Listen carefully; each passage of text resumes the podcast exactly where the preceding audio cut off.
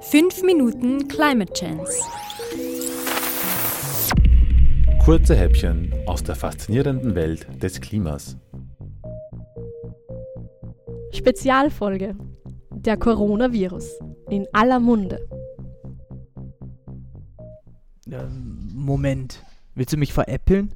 Ich soll hier eine Klimawandel-Podcast-Folge mit dir einsprechen und dann steht als Überschrift Coronavirus? Ist jetzt ein Scherz, oder?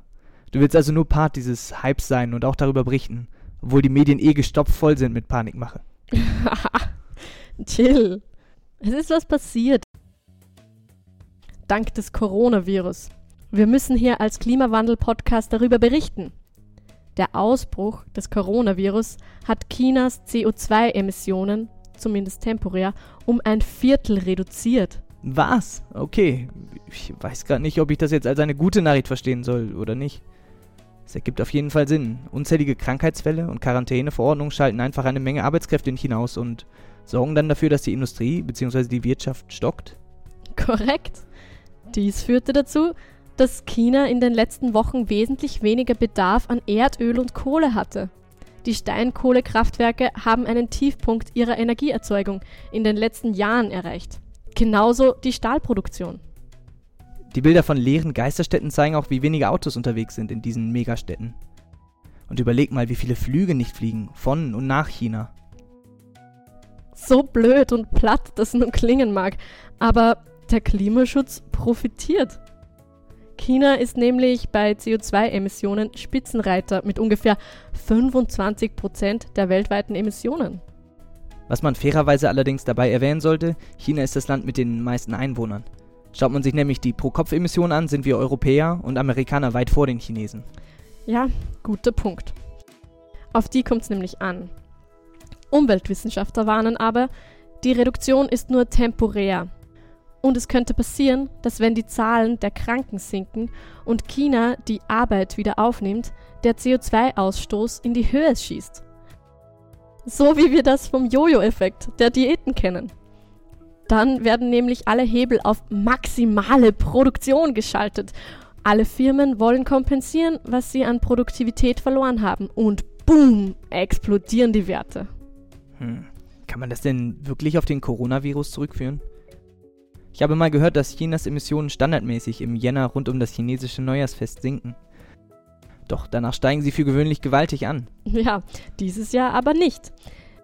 Die Ferien wurden verlängert und damit versucht, die Epidemie in Zaum zu halten.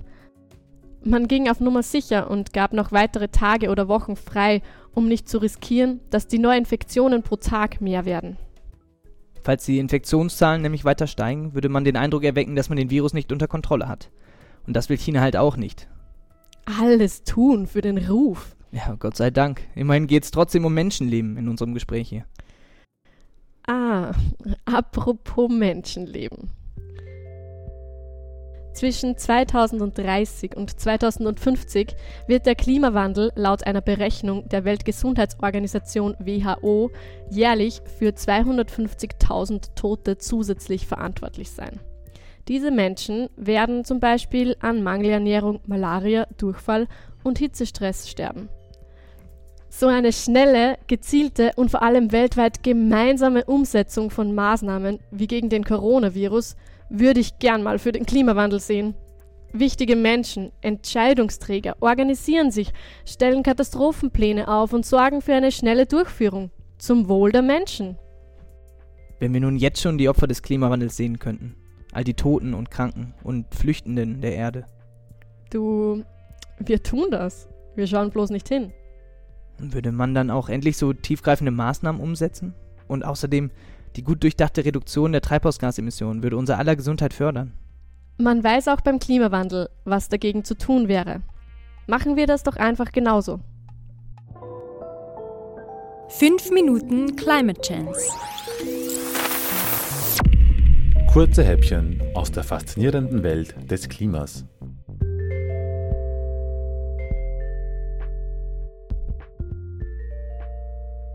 Redaktion Franziska Herbst, gesprochen von Lukas Weimann und Franziska Herbst.